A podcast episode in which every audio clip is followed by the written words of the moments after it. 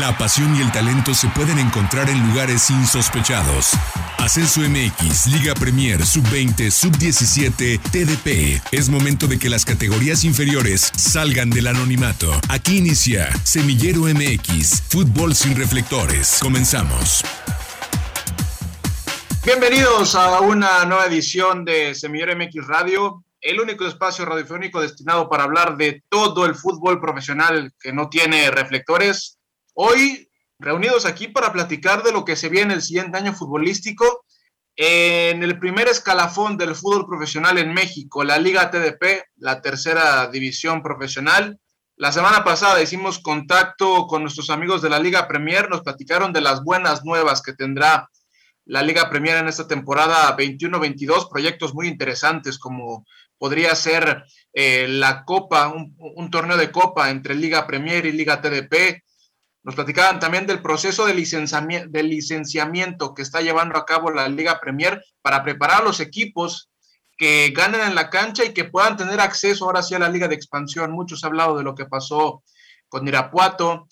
Y de ese tipo de cosas vamos a hablar hoy, pero con la Liga Premier, con la Liga TDP, perdón, con la tercera división profesional una liga que el año pasado tuvo cuatro ascensos, una liga de más de 150 equipos a lo largo y ancho de la República Mexicana. Entonces, hay que platicar con la gente que sabe de esta categoría para que nos comente un poco de lo que se viene este próximo año.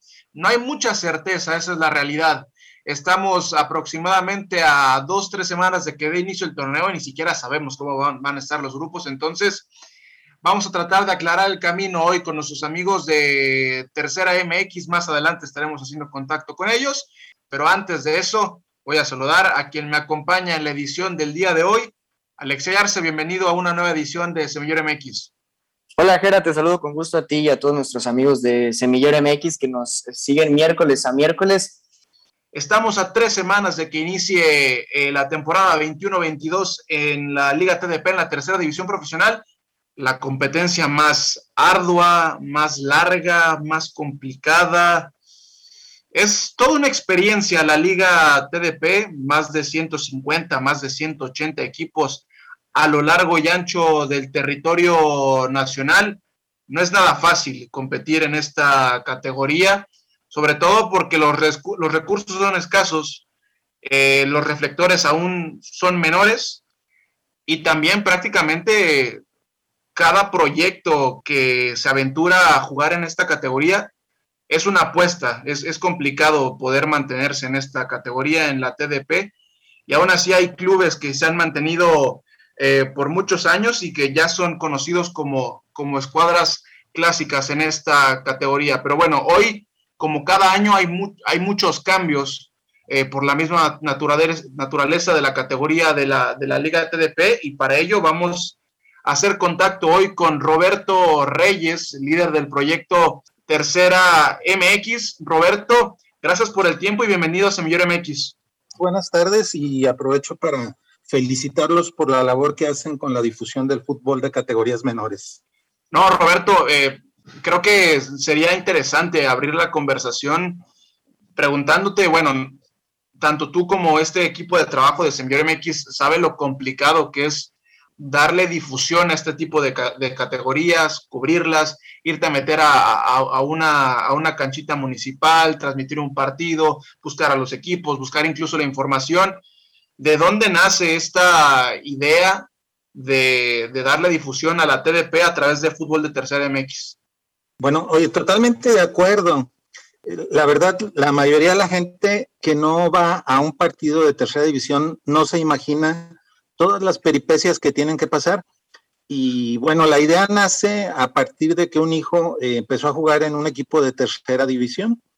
Y para darle seguimiento personalmente, pues luego yo me daba la tarea de, de andar buscando si transmitían el partido, dónde publicaban información. Y de pronto pues me di cuenta que esa labor que yo hacía, esa información que yo obtenía, pues también le podría resultar muy interesante, sobre todo a los familiares, a los amigos, de los jugadores de tercera división, porque la realidad es esa.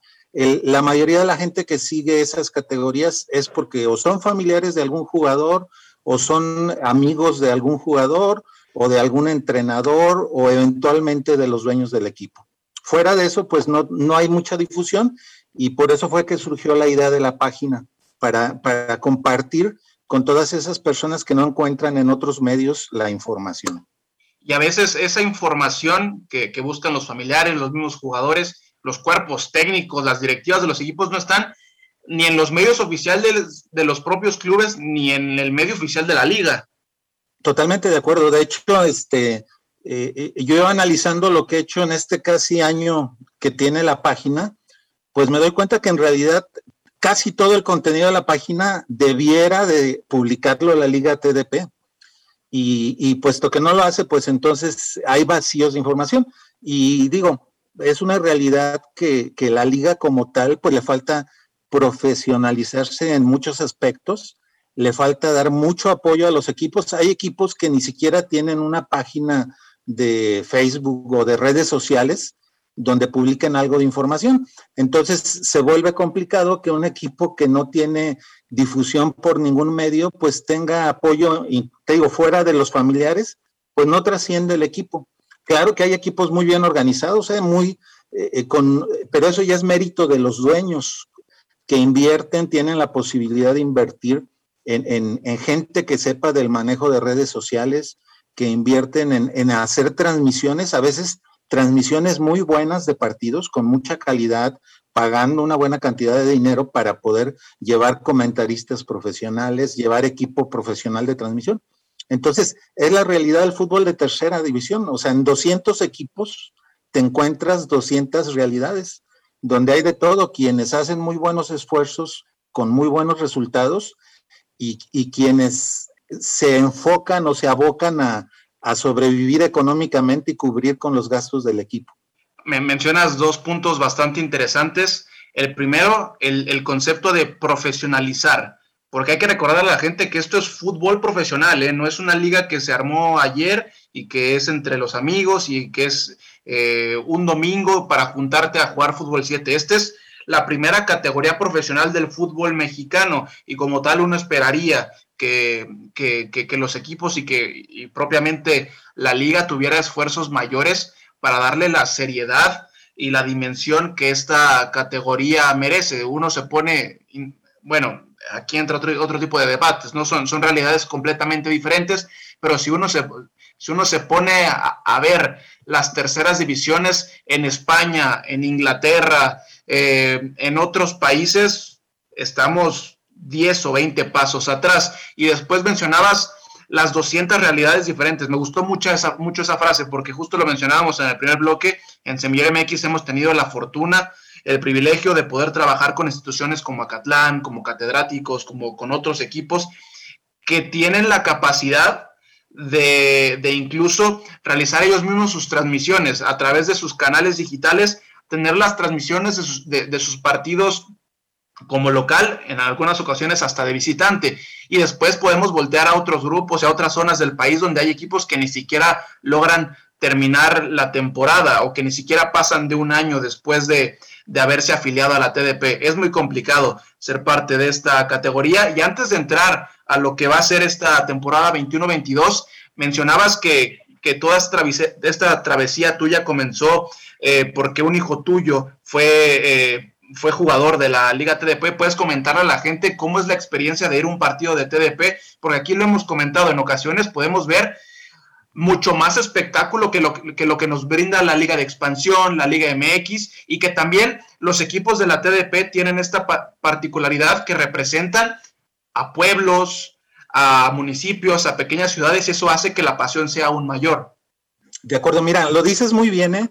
Hay, equipos que hacen esfuerzos muy importantes con buenos resultados eh, deportivamente, pero también en lo que es la comunicación de su trabajo, involucrando a, la gente. Oye, en los pueblos que hay solo un equipo, eh, la verdad se vive un ambiente muy padre eh, hay gente que espera con ansias que el equipo, aunque el equipo no ande bien, ¿eh? pero espera el partido del equipo, va a los partidos, se emociona, se involucra. En las grandes ciudades es diferente porque hay, más de algún equipo y en esas ciudades se le da mucha atención al fútbol de primera, a la Liga MX. y, no se le atiende tanto a, las categorías menores. Pero es cierto lo que mencionas, ¿eh? hay, hay equipos y hay partidos de tercera división eh, mucho más emocionantes que un partido de liga de expansión y, con una participación de la gente también muy emotiva. Ojalá, oye, ojalá y, y ese, esas cosas positivas eh, las pudiera rescatar el fútbol, la Federación Mexicana, pero bueno, ese es otro tema. Y, y sí, te digo, me ha tocado, a, raíz de la página, he recibido videos de, de todo, ¿eh? De todo, donde suceden cosas que no te puedes imaginar en un partido de fútbol, en las tribunas, en los vestidores, eh, eh extra fútbol. Te digo, cosas muy lamentables. Eh, el cierre del torneo anterior, la liguilla, yo diría que se caracterizó por dos cosas, muchas fallas arbitrales y mucha violencia dentro y fuera de la cancha. Lamentablemente, la liga ah, como que trata de no de no voltear a ver eso y de enfocarse más en el tema de que vamos al fútbol y dejemos de lado las fallas de los árbitros que propician luego que haya este, pues actos de violencia dentro y fuera de la cancha. No quiere decir que esté bien, ¿eh? pero, pero analizándolo fríamente, pues es algo de lo que se suma para que a veces ya un partido que de por sí tenía tintes como de, de tensión, de intensidad, y luego esos errores detonan otras cosas. Pero bueno, sí te digo, hay muchas cosas que lamentablemente, como lo mencionaste hace rato, no se difunden mucho, no se dan a conocer y sí valdría la pena porque, pues imagínate, en 200 equipos, ¿cuántos jóvenes talentosos no hay? ¿Cuántos proyectos que valdrían la pena darle seguimiento y apoyo? Pues están ahí. Sí, el universo de la TDP es, enorme, el pastel es grandísimo y y la gente a veces no dimensiona eso. Roberto, se viene ya el inicio de la temporada 21-22. La Liga TDP ha anunciado que la primera jornada se jugará del 10 al 12 de septiembre, pero yo te quiero preguntar, ¿tú crees que se iniciará en tiempo? ¿Crees que se cumplan esos plazos? Sobre todo porque parece que hay mucha incertidumbre de cara a la próxima temporada. Mira, eh, eh, una cosa buena que al parecer está haciendo la liga o hizo o pretende hacer para este torneo es tratar de hacer grupos más estandarizados. El torneo pasado había grupos con 10 integrantes y grupos con 20 equipos participantes. E, evidentemente, los grupos con 10 equipos, eh, eh, si hubieran jugado al ritmo de los otros grupos, tendrían que haber jugado cuatro vueltas para tener la misma cantidad de partidos.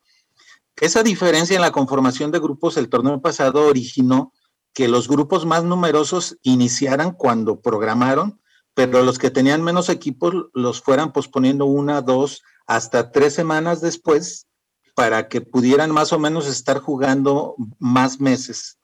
Para este torneo, eh, una de las cosas que pretende la liga es que eh, aumentó de 13 a 17 grupos.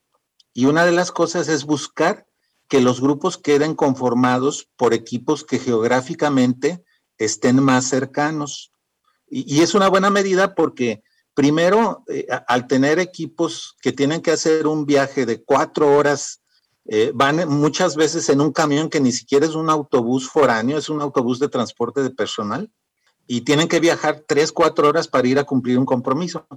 Y con este rearmado de grupos, lo que busca es que los equipos pues hagan desplazamientos más cortos, que ahorren tiempo, que ahorren, eviten riesgos de, estar tanto tiempo en carretera y que tengan menos gastos los equipos. A mí me parece fabuloso. Entonces, si, eh, no han publicado los grupos, nosotros publicamos una versión previa con ocho grupos de los 17 y en algunos de ellos sí observamos que efectivamente eh, quitaron algunos equipos que estaban más retirados. Quiero pensar que esos equipos los van a reintegrar en otro grupo con equipos que también queden más cercanos. Si es todo como más o menos te estoy platicando, sí es muy probable que la mayoría de los equipos, por lo menos en calendario, estén programados para iniciar en esa fecha. Pero la cuestión que va a seguir es, el calendario va a estar para que todos se inicien en esa fecha o la gran mayoría.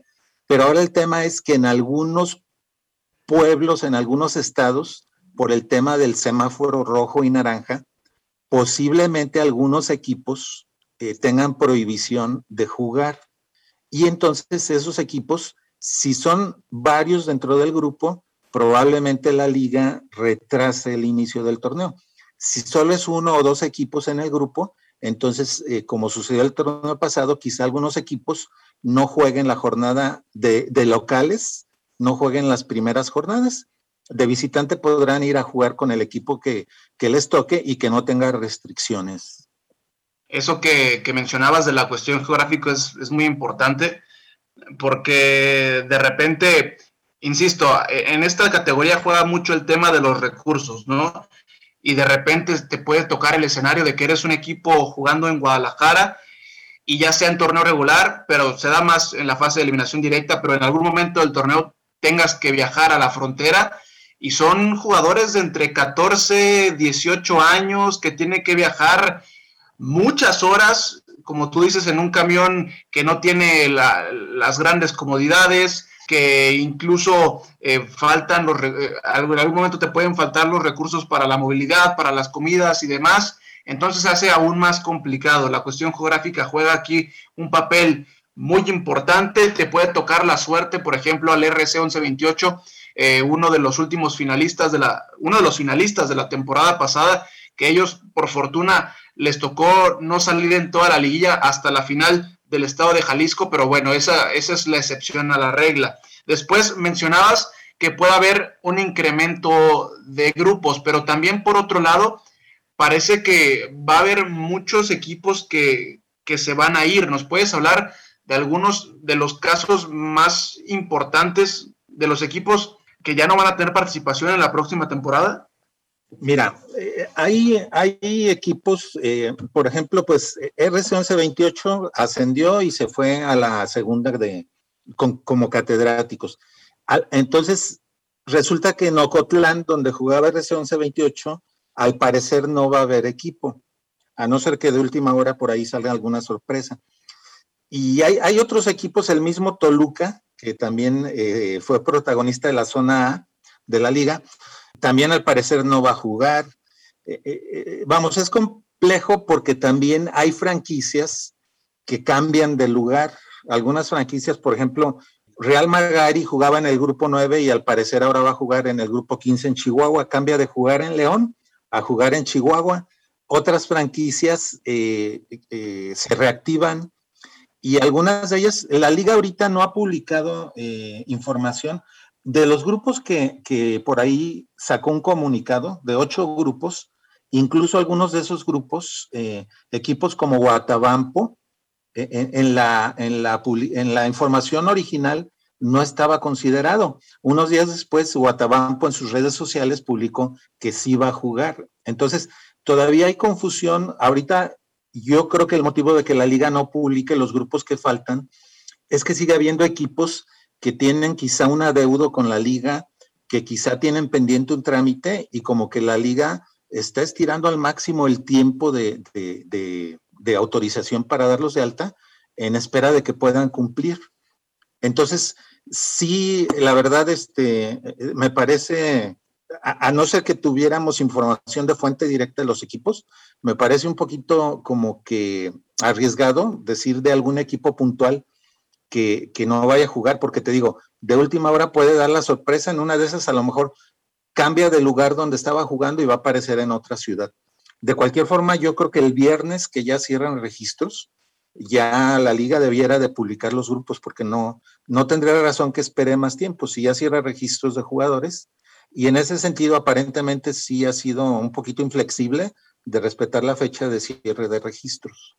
Y como tú comentas, parece que la, información viene de fuentes particulares, ¿no? Parece que los propios equipos son los que están dando visos de lo que puede ser la próxima temporada. Incluso los mismos equipos han anunciado, se han anunciado a sí mismos de las nuevas incorporaciones, ¿no? Por ahí parece que, habrá un León TDP, un Michoacán FC. ¿Puedes platicarnos eh, de algunos casos de nuevos equipos para esta 21-22? Mira, Michoacán Michoacán FC, hasta donde tengo entendido, va a jugar como local en Páscuaro. Eh, si es una franquicia nueva, jugará en Páscuaro. León TDP eh, va a jugar en, el Estado de México. Eh, pues hay, un, hay un equipo nuevo, el América va a jugar en, Coyoacán, un equipo de tercera división. Hay equipos, un equipo nuevo de Acapulco que se llama Camaleones. Eh, digo nuevo porque no participó el torneo anterior, pero probablemente la franquicia no es nueva en sí, sino que estaba inactiva.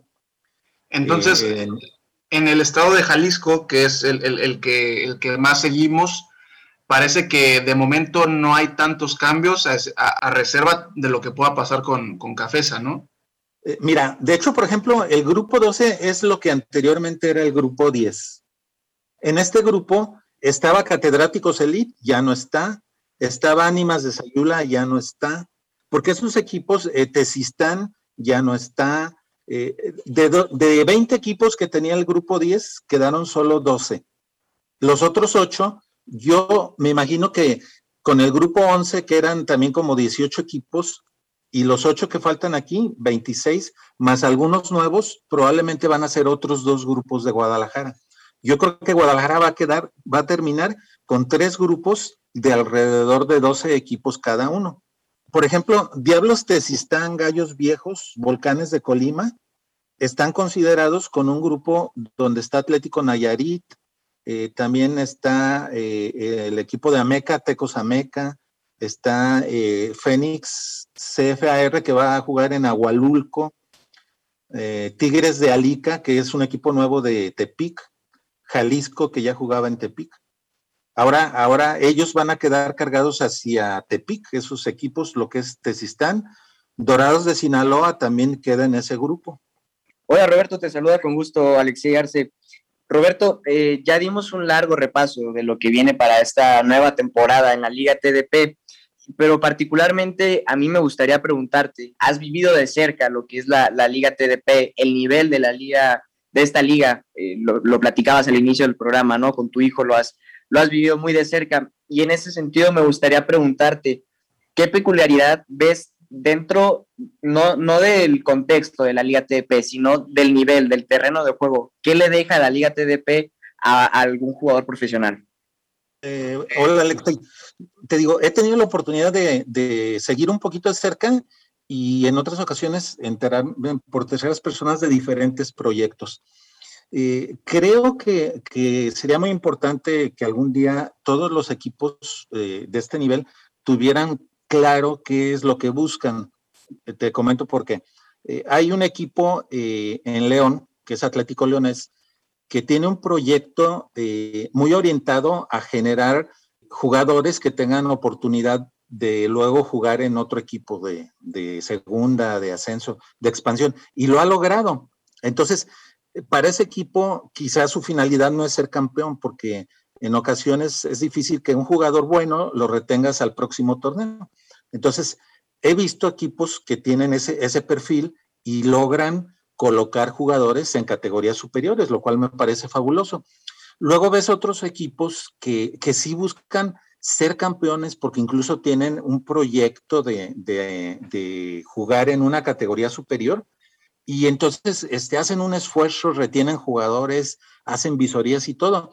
Entonces, obviamente en esos equipos no solo ves jugadores en lo individual buenos, también, también ves buenos partidos, ves buenos equipos, o sea, con un buen nivel. Y luego hay otros equipos que, que eh, buscan de alguna manera como darle oportunidad a los jóvenes de la región de que participen, de que se involucren. Y entonces eh, eh, también eso es muy, muy rescatable.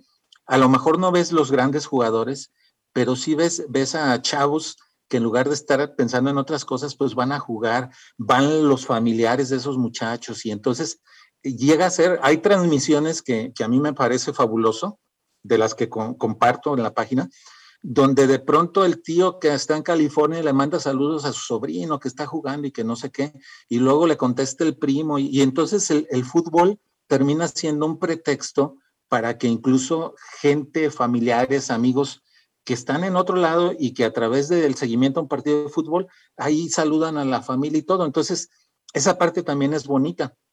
Resumiendo, yo te diría que, que con esas 200 realidades que hablábamos, el potencial de la tercera división, si realmente tuviera un apoyo de la Federación Mexicana, un mayor apoyo orientado al fútbol, de ahí podría sacar un semillero de jugadores que no te imaginas, ¿eh? porque los hay por montones y de buena calidad. Podría sacar proyectos de convivencia para las comunidades, para las sociedades, eh, donde, donde al involucrarse en el deporte, aunque sea ir a ver un partido y no necesariamente jugarlo, pero que la gente tenga distracciones que le, a los jóvenes los quiten de otras cosas. Y, te digo, también podrías generar eh, espectáculos de fútbol muy buenos. O sea, hay partidos que en los grupos, en fase de grupos, llegan a ser hasta clásicos regionales, pero con muy, buen nivel de fútbol. Entonces sería eso. Eh, la tercera división te da para, para todo lo que quieras y, por montones.